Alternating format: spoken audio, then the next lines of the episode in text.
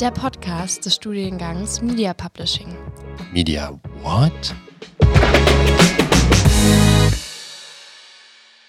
Herzlich willkommen zu einer neuen Folge des Podcasts Media What, der Podcast des Studiengang Media Publishing. Ähm, ich bin Hanna und Ja, auch von mir nochmal herzlich willkommen. Ich bin Lisa. Und worum soll es heute gehen? Heute wollen wir uns über ein sehr ernstes Thema unterhalten, und zwar über die psychische Gesundheit, vor allem von Studierenden.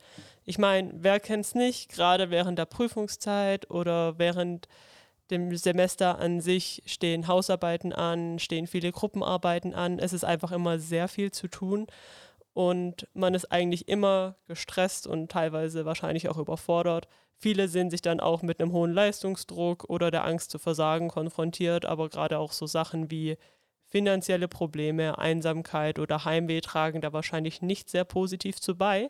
Und deswegen wollen wir uns heute mal die Zeit nehmen und im Podcast darüber sprechen, welche Bedeutung gerade die mentale Gesundheit bei Studierenden hat und warum es so wichtig ist, dass wir uns auch ordentlich um sie kümmern.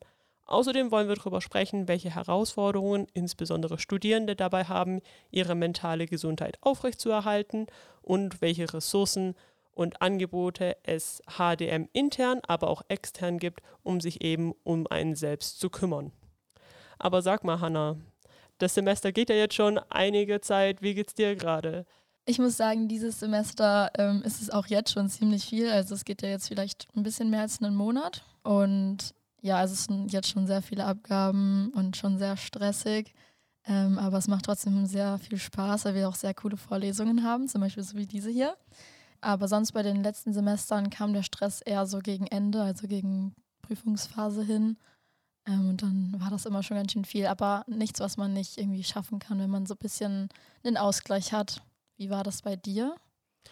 Ja, ich muss sagen, bei mir geht es auch schon ziemlich rund. Ich habe das Glück, ich habe dieses Semester gar keine Klausuren. Ich habe nur Gruppenarbeiten, was dann halt bedeutet, dass das Semester an sich sehr voll ist. Ich treffe mich gefühlt jeden Tag mit, meiner, mit meinen verschiedenen Gruppen und ja, muss da halt ordentlich arbeiten. Aber ja, das sind alles super coole Vorlesungen. Es macht alles sehr viel Spaß und ich gebe mir den Stress dann schon auch gerne. Wo ich auch dieses Semester verdammt viel Glück habe, ist, dass ich keine Hausarbeit schreiben muss. Das ist tatsächlich das allererste Semester, in dem ich keine Hausarbeit schreibe. Ja, wie sieht es da bei dir aus, Hanna? Steht da bei dir was an? Ja, tatsächlich schon. Also wir müssen dieses Semester wieder eine Hausarbeit schreiben. Bei mir war letztes Semester das, wo ich keine geschrieben habe. Jetzt muss ich mich erstmal daran wieder gewöhnen. Ähm, wir wollen ja jetzt auch über die internen und externen Angebote sprechen, die es gibt, auch an der HDM. Ähm, hast du da mit irgendeinem Angebot schon mal Erfahrung gemacht, wo du jetzt gerade von Hausarbeiten sprichst? Oh ja, da kann ich auf jeden Fall von der langen Nacht der aufgeschobenen Hausarbeiten schwärmen. Und zwar ist das ein Angebot der DIDA und dem Center of Learning and Development an der HDM.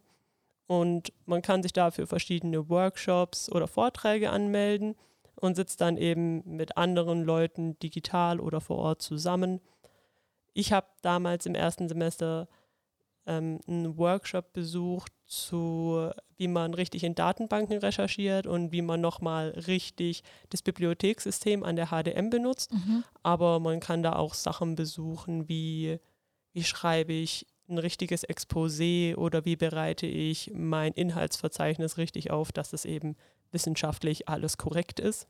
Das habe ich tatsächlich mal besucht, das mit dem Exposé.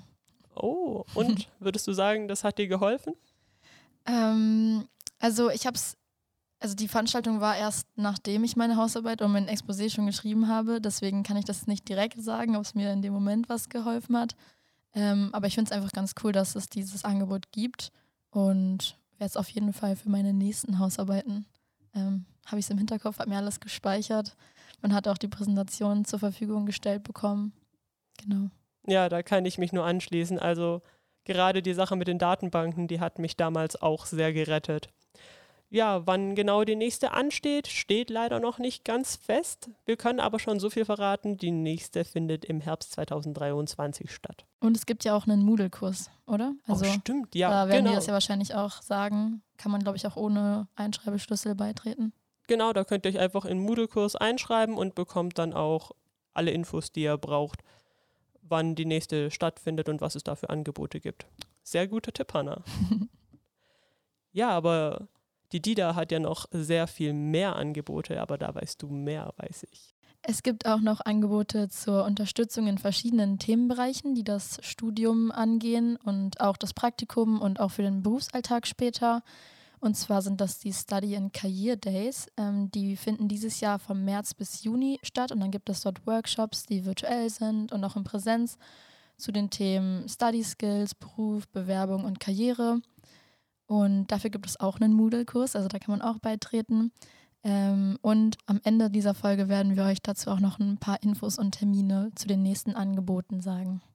Ja, und einen weiteren Moodle-Kurs gibt es zur Mental Health Week. Die wird vom Center of Learning and Development, der VS und der Bibliothek der HDM veranstaltet. Die geht immer eine Woche lang und jeden Tag könnt ihr verschiedene Kurse besuchen, um eure Study-Life-Balance positiv zu beeinflussen.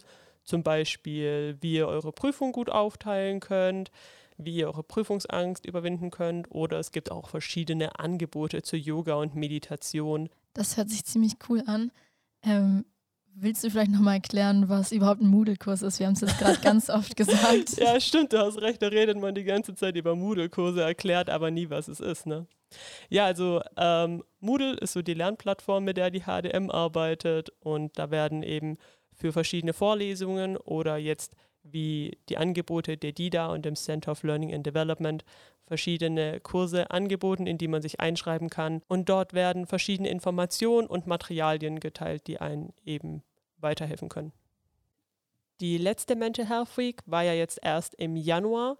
Mit der nächsten könnt ihr auf jeden Fall Anfang November im kommenden Wintersemester rechnen. Ja, aber das soll es erstmal mit den internen HDM-Angeboten gewesen sein. Hanna, du hast da ja jetzt noch ein paar externe Angebote rausgesucht.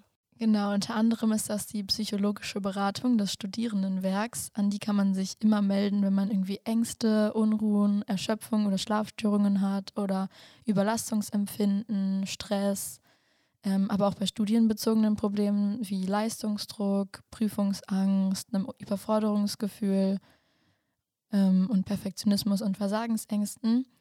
Ähm, und zwar gibt es dort eine offene Telefonsprechstunde, die ist jeden Montag von 13 bis 15 Uhr und man kann da einfach anrufen und wird direkt mit einer Psychologin verbunden, ohne sich vorher irgendwo anmelden zu müssen. Und die Telefonnummer wäre da plus 49 711 4470 2402. Man kann aber auch direkt telefonisch einen Beratungstermin ausmachen. Dafür meldet man sich am besten beim Sekretariat. Da kann man montags bis freitags von 9.30 Uhr bis 12 Uhr unter der Telefonnummer plus 49 711 4470 1260. Ähm, die Beratung kann in englischer und in deutscher Sprache online stattfinden. Ähm, das Angebot ist kostenfrei, man muss aber mit einer Wartezeit von circa acht Wochen rechnen. Ja, eine Wartezeit von acht Wochen klingt im ersten Moment erstmal sehr lang, was es auch natürlich ist, aber im bundesweiten Durchschnitt ist es dann doch gar nicht mehr so lang. Denn je nach Bundesland darf man hier mit drei bis neun Monaten Wartezeit rechnen, um einen Therapieplatz zu bekommen. Und gerade seit der Pandemie, in der Einsamkeitsgefühle, Angststörungen, Depressionen und Schlafprobleme sehr stark zugenommen haben, haben die Wartezeiten damit gleich nochmal zugenommen. Und laut der Bundespsychotherapeutenkammer, kurz BPTK, warten Betroffene im Schnitt mehr als fünf Wochen auf ein reines psychotherapeutisches Erstgespräch. Soll heißen, dieses Erstgespräch ist noch lange keine Garantie für einen Therapieplatz. Ich kenne da auch jemanden, der hat jetzt schon allein sechs Monate warten müssen, um einen Termin für einen psychotherapeutischen Test zu bekommen. Also das ist zurzeit echt ganz schön heftig. Laut einer Studie von InstaHelp und Studo bewerten mehr als die Hälfte der Studierenden in Deutschland und Österreich ihren eigenen psychischen Zustand als nicht so gut oder schlecht. Solltest du das also gerade hören und dich angesprochen fühlen, können wir dir auf jeden Fall die Nummer 116 117 sehr ans Herz legen. Das kann in dem Fall deine erste Anlaufstelle sein, denn dabei handelt es sich um eine Vermittlung der Kassenärztlichen Vereinigung. Und es gibt auch noch andere Möglichkeiten außerhalb der HDM, wo ihr euch melden könnt. Und zwar zum einen das Ökumenische Zentrum Stuttgart. Das ist auch gleich in der Nähe von der HDM, wenn man Richtung Ententeich geht bei der Hängebrücke. Und zwar ist das Almandring 6. Dort könnt ihr zur persönlichen Beratung und Begleitung hingehen, unabhängig von Herkunft und Religion. Dann die Deutsche Depressionshilfe. Dort ist das Infotelefon 0800 33 44 533. PsycInfo, das ist ein Informationssystem, mit welchem ihr die geeignete Psychotherapie in eurer Nähe finden könnt. Und dann gibt es auch noch die Caritas. Die Caritas bietet eine anonyme und kostenlose Beratung durch Fachpersonal. Außerdem gibt es dann noch die Telefonseelensorge. Hier werden anonyme und kostenfreie Telefonate oder Chats angeboten. Ihr könnt euch auch Hilfe über InstaHelp suchen. Dort könnt ihr mit psychologischem Fachpersonal in Kontakt treten und zwar über Text, Audio oder Videochat. Dann haben wir auch noch Self-Apply. Das sind Online-Kurse, über die ihr fachgerechte Unterstützung bei psychischen Krankheiten bekommen könnt. Und mit Rezept werden die Kosten sogar zu 100 Prozent von der Krankenkasse übernommen. Abschließend haben wir noch die BAPK. Das ist eine Beratungs- und Selbsthilfegruppe für psychisch erkrankte Menschen und auch dort könnt ihr euch einfach Hilfe suchen. Nun haben wir aber sehr viel über die Hilfsmöglichkeiten gesprochen, aber wie viele sind eigentlich tatsächlich betroffen unter den Studierenden? Ungefähr ein Viertel aller jungen Menschen im Alter von 18 bis 25 leiden unter Depressionen und Angststörungen. Und im Jahr 2021 ähm, haben sogar 39 Prozent der befragten Studierenden angegeben, dass sie unter depressiven Symptomen leiden. Und das sind schon 10 Prozent mehr als noch im Jahr 2019. Die nächsten paar Minuten wollen wir dann nutzen, um über die Krankheitsbilder Depression und Angststörung aufzuklären. Zunächst, was versteht man unter einer Depression? Depressionen sind Stimmungsstörungen, die gekennzeichnet sind durch tiefe Traurigkeit, Interessenverlust, Energieverlust, Appetitveränderung, Schlafstörungen und Konzentrationsstörungen. Sie können das Leben einer studierenden Person oder auch von jedem anderen Menschen stark beeinträchtigen und das nicht nur in akademischer, sondern auch sehr stark in sozialer Hinsicht. Diagnostiziert wird so eine Depression, wenn zwei Wochen oder länger mindestens fünf der folgenden Symptome auftreten. Niedergeschlagenheit und gedrückte Stimmung, Antriebslosigkeit, Interessen- und Freudlosigkeit, Einschränkung der Aktivität, Erschöpfung und Müdigkeit, Hoffnungslosigkeit, Schlafstörungen, verminderter Appetit und innere Unruhe. Zum Thema Angststörungen hier unterscheidet man zwischen der generalisierten Angststörung, der Panikstörung und der sozialen Phobie. Die können sich dementsprechend auch auf völlig verschiedene Weisen manifestieren, aber führen im Endeffekt allesamt dazu, dass sich Studierende und auch andere Personen ängstlich, besorgt und gestresst fühlen. Hier haben wir auch einige Tipps für euch mitgebracht, wenn ihr euch darin wiedererkennen solltet. Ihr solltet grundsätzlich Sachen wie Alkohol und Drogen vermeiden, denn die verschlimmern diese Symptome nur. Auch regelmäßige Bewegung tut in dem Zusammenhang sehr gut und können eben Symptome der Angststörung sehr stark reduzieren. Außerdem helfen auch Atemübungen wie tiefes Ein- und Ausatmen oder progressive Muskelentspannung. Dazu kommen wir aber später wieder. Und eine ordentliche Schlafhygiene hilft da auch. Soll heißen, regelmäßige Schlafenszeiten, eine Stunde vor dem Schlafengehen, kein Handy, kein PC. Sorgt dafür, dass es im Zimmer auch richtig dunkel ist, dass es gut durchlüftet ist und auch, dass eine angenehme Temperatur herrscht. Ja, und die richtige Ernährung trägt da auch positiv zu bei, heißt also, vermeidet koffeinhaltige Getränke und haltet euch an nahrhafte Lebensmittel mit einer hohen Nährstoffdichte. Und ja, das klingt jetzt vielleicht ein bisschen seltsam, aber positive Selbstgespräche können einem in dem Zusammenhang auch sehr helfen. Soll bedeuten, die negativen Gefühle und Gedanken einfach mal laut auszusprechen. Das macht einfach einen Unterschied, ob man sich immer nur mental damit beschäftigt oder das Ganze wirklich mal in Worte fasst. Und zu guter Letzt die soziale Unterstützung. Wendet euch an eure Freunde, an eure Familie, sprecht mit denen, bittet die um Hilfe oder meldet euch an eine der Hilfestellen, die wir euch zuvor genannt haben. Wie viel Prozent der Studierenden mit psychischen Problemen nutzen denn ein professionelles Hilfsangebot? Laut einer Umfrage der Universität Ulm sind das ungefähr 23 Prozent der Studierenden. Aber woher kommen diese Krankheitsbilder, insbesondere bei Studierenden eigentlich? Welche Gründe haben die? Da gibt es ganz verschiedene. Ähm, und zwar gibt es einmal finanzielle Sorgen, also dass viele Studierende neben dem Studium arbeiten müssen, um sich ihre Lebenserhaltungskosten leisten zu können. Ähm, auch soziale Isolation, also das Studieren manchmal auch sehr einsam sein kann, besonders wenn man irgendwie in eine neue Stadt zieht, in ein neues Land zieht. Dann auch die Vereinbarkeit von Studium und Arbeit, also das alles unter einen Hut zu bekommen. Und auch persönliche Probleme, also zum Beispiel, Persö also zum Beispiel Beziehungsprobleme, Familienprobleme oder psychische Erkrankungen. Und ein großer Punkt ist natürlich auch der akademische Druck, also dass man gute Noten schreiben möchte, Prüfungsstress hat, Deadlines hat.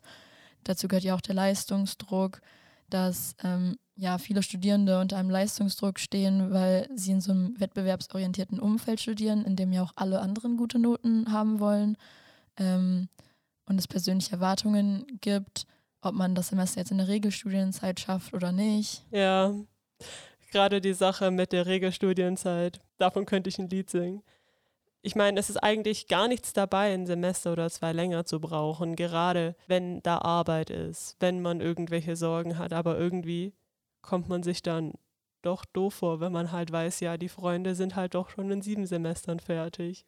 Ja, man, es kommt auch gar nicht so von einem selbst, finde ich meistens, sondern eher so von außen. Also wenn einem so gesagt wird, ja, ähm, du bist dann ja auch bald fertig mit deinem Studium und man ist so, ja, eigentlich wollte ich noch ein, zwei Semester länger machen, weil ich das noch cool fand und nebenbei noch gearbeitet habe und noch das Projekt gemacht habe. Es gibt ja auch noch voll viele Projekte, die so außerhalb sind und die auch voll viel Zeit in Anspruch nehmen. Also dann hat man vielleicht noch einen Sprachkurs gemacht oder bei einer Initiative mitgearbeitet oder bei irgendeinem Projekt, war mit bei der Buchmesse oder so.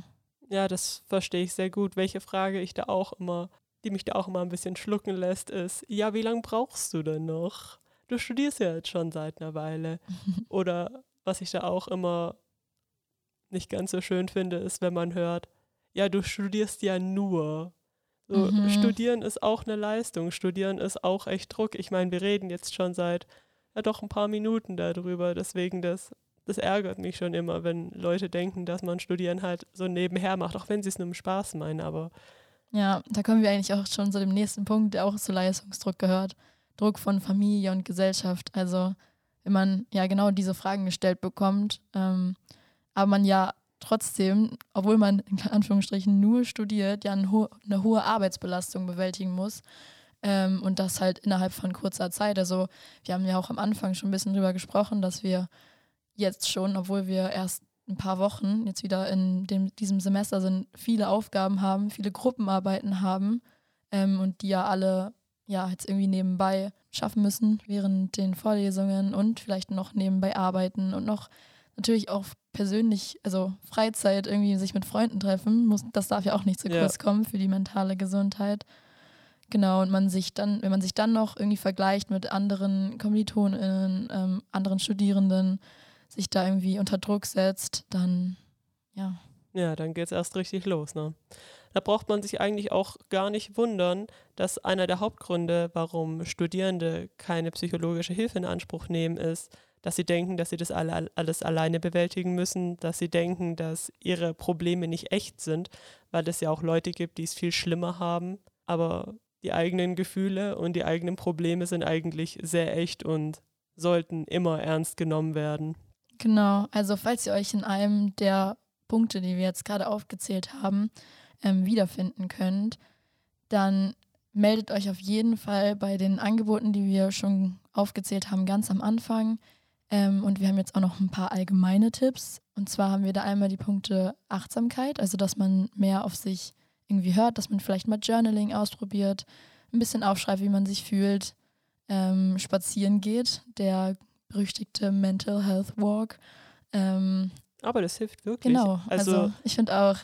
Gerade wenn ich irgendwie schon seit einer Weile am Schreiben bin oder jetzt dieses Semester viel Gruppenarbeiten habe, dann, dann tut es auch einfach mal gut, ein bisschen rauszugehen ja. oder auch mal eine Runde laufen zu gehen. Ich habe Joggen früher echt gehasst, Aber mittlerweile macht schon Spaß, hilft doch einfach den Kopf frei zu bekommen. Ja, man muss es ja auch nicht unbedingt alleine machen. Man kann ja auch mal Freunde von sich fragen. Wenn man da irgendwie gerade nicht viel Zeit mit denen verbracht hat, nicht so viel Zeit dafür hatte in letzter Zeit wegen irgendwie Abgaben oder Arbeiten und so weiter, dann kann man das Spazierengehen ja auch gut verbinden mit seinen Freunden. Vollkommen richtig, eigentlich eine ziemlich gute Idee. Aber ich habe dich unterbrochen. Genau, also dann noch äh, bewusste Atmung, darüber hast du ja auch vorhin schon gesprochen. Man kann mal Yoga ausprobieren. Es gibt das beispielsweise auch beim Hochschulsport, ähm, aber man kann das auch alleine zu Hause ausprobieren. Einfach mal irgendwie auf YouTube ein Video anschauen, ein bisschen schauen, was man davon kann. Wenn das nichts für einen ist, dann muss man das natürlich auch nicht machen. Ähm, Meditation kann man auch mal ausprobieren. Gibt es tatsächlich auch ein Hochschulsportangebot und am Ende erzählen wir euch auch nochmal, wo ihr das machen könntet gerade zum Thema Meditation, ich finde, häufig denken da die Leute an Lotussitz und man muss Om sagen. Aber ich finde, sich einfach mal hinzusetzen, die Augen zuzumachen und sich irgendwie nur auf seine Atmung zu, äh, zu konzentrieren, ist irgendwie auch schon sehr meditativ. Also. Ja, man kann es ja auch auf seine eigene Weise machen. Also man muss es ja nicht so machen, wie man es irgendwie im Internet, wie es einem irgendwer gesagt hat. Ähm, jeder hat da seine eigene Art, wie das am besten funktioniert. Genau. Ähm, eine Morgenroutine ist eigentlich auch immer ganz gut. Also wenn man sich morgens ein bisschen Zeit für sich lässt und nicht irgendwie fünf Minuten vor der Online-Vorlesung aufsteht, am besten noch im Bett bleibt ähm, und dann irgendwie gar nicht mehr so richtig hochkommt, weil man ja eh dann schon aus dem Bett alles gemacht hat, dann am besten noch alle anderen Aufgaben auch aus dem Bett versucht zu machen. Ähm, genau. Dann Sport hattest du ja auch schon angesprochen. Das ist eigentlich auch immer ganz cool. Ähm, oder auch ein altes Hobby, was man vielleicht irgendwie länger nicht gemacht hat, kann man ja mal wieder ausprobieren oder auch einfach was Neues ausprobieren. Dann, was auch immer ganz gut ist, ist darüber zu sprechen. Also mit seinen Freunden, mit seinem Partner, seiner Partnerin, mit der Familie oder eben mit jemand Fremden. Genau. Und auch Grenzen zu setzen. Also auch mal Nein zu sagen, wenn man irgendwie keine Zeit für was hat ähm, nicht immer sich alles aufzuhäufen, nicht immer Ja zu sagen, sondern auch mal sich Zeit dafür zu nehmen, irgendwie ja, für sich zu nehmen. Ja, da finde ich es auch ganz arg wichtig, dass man sich keine Arbeit aufschwatzen lässt. Also sei es jetzt beim Nebenjob oder während dem Studium in Gruppenarbeiten, dass man die Sachen fair aufteilt und dann jeder seinen Teil auch wirklich macht, weil ich glaube, das ist so die Art und Weise, wie da am wenigsten Stress für alle entsteht. Aber jetzt möchte ich noch ein, zwei Sätze zur progressiven Muskelentspannung loswerden, die ich ja vorhin schon angeteasert habe. Und zwar ist es, wie der Name schon verrät, eine Mode zur Entspannung, wurde vom US-amerikanischen Arzt und Psychiater Edmund Jacobson in den 1920ern entworfen und basiert praktisch auf der Idee, durch das gezielte Anspannen und Entspannen der Muskeln eben Körper und Geist ebenfalls zu entspannen. Und das funktioniert im Prinzip so, du fängst bei deinen Füßen an, spannst die Muskeln an, entspannst sie, spannst sie an, entspannst sie und wanderst dann einfach Muskelgruppe für Muskelgruppe deinen kompletten Körper hoch, bis du eben oben am Kopf angekommen bist. Und die Idee dahinter ist die, dass dadurch, dass du weißt, wie sich dieses bewusste Entspannen und Anspannen anfühlt, du dann auch im alltäglichen Leben weißt, ah, ich bin jetzt angespannt, diese Muskelgruppe fühlt sich gerade angespannt und dann kannst du die ganz bewusst wieder entspannen.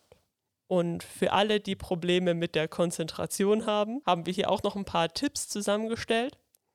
Und zwar solltest du gerade, wenn du lernst, für eine ruhige Umgebung sorgen, die wirklich frei von Ablenkungen ist. Heißt also, TikTok und Instagram, die lassen sich auch noch später durchscrollen. Du solltest auch einen Raum vermeiden, in dem Fernseher steht oder sonst irgendwelche Geräte, die irgendwie Krach machen oder dich ablenken können.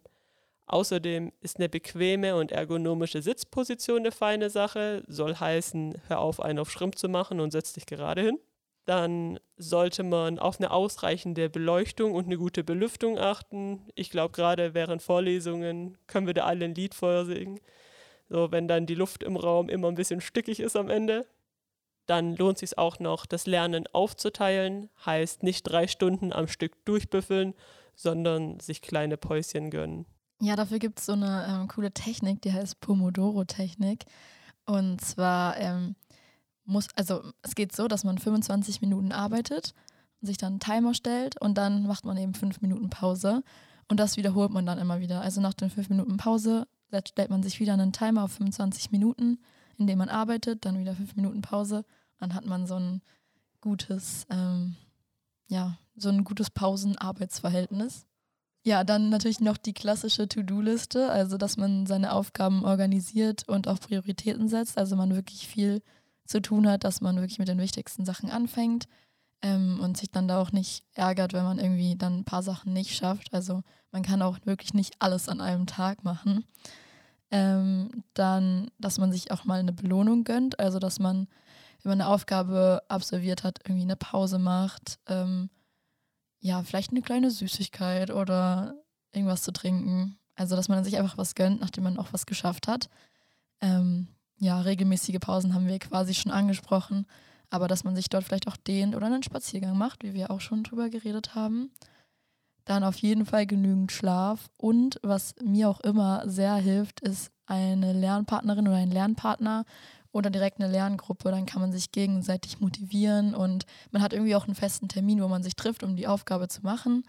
Und dann hat man das irgendwie hinter sich und denkt nicht den ganzen Tag drüber nach, ah, eigentlich müsste ich das noch machen. Und dann abends ist man total gestresst, wenn man das dann noch machen muss, bevor man schläft. Dann hat man wieder zu wenig Schlaf und dann hat man das wieder total aufgeschoben.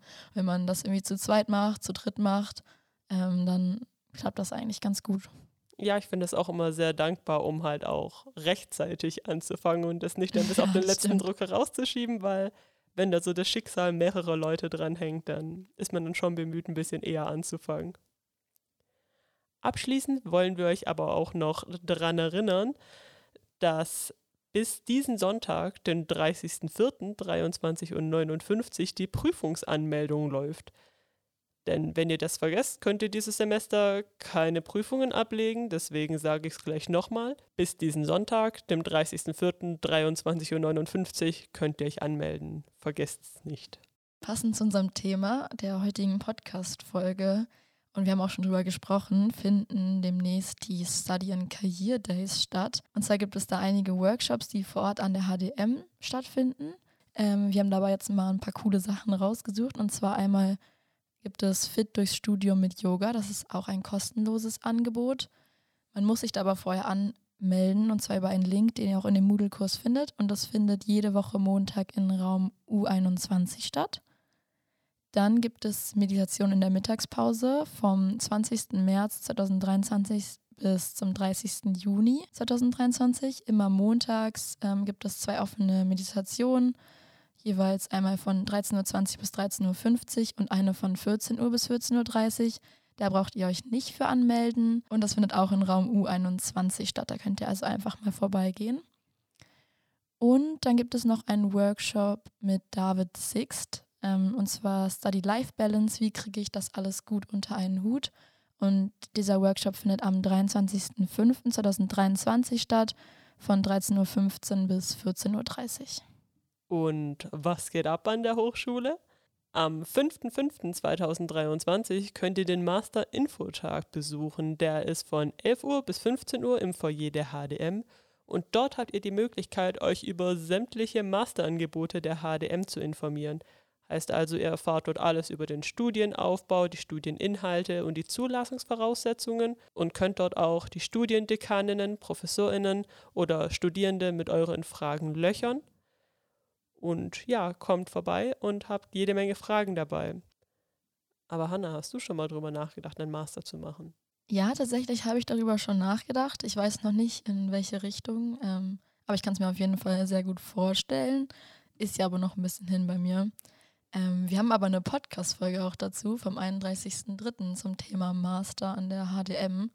Also, wo immer ihr gerade den Podcast hört, wenn ihr euch schon mal vorher ein bisschen informieren wollt vor dem Master-Infotag, dann könnt ihr da gerne mal reinhören.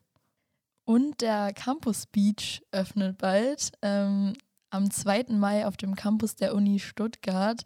Und bei gutem Wetter könnt ihr da Montag bis Freitag von 16 bis 21 Uhr immer hingehen. Da hat er geöffnet. Ich war da tatsächlich noch nie, aber ich glaube, da schaue ich auch mal vorbei. Wie sieht es bei dir aus? Auf jeden Fall. Ich habe schon gehört, dass das super cool sein soll und dass es dort auch verdammt gutes Eis gibt letztes Sommersemester habe ich es Gott weiß warum eigentlich nicht hingeschafft, aber dieses Semester steht es auf jeden Fall auf meiner To-Do-Liste. Ansonsten war das ja heute eher eine Folge mit sehr vielen Informationen. Ich hoffe, ihr konntet was davon mitnehmen. Ja, worum geht es in zwei Wochen?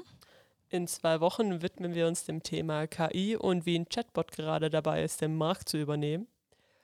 Und ja, an der Stelle bleibt uns nur noch zu sagen, vielen Dank fürs Einschalten. Wieder mal vielen Dank an unser tolles Podcast-Team und allem voran an Eileen und Tyler für ihre sehr guten Recherchen für dieses schwierige Thema. Und bis in zwei Wochen zur nächsten Folge von Media What?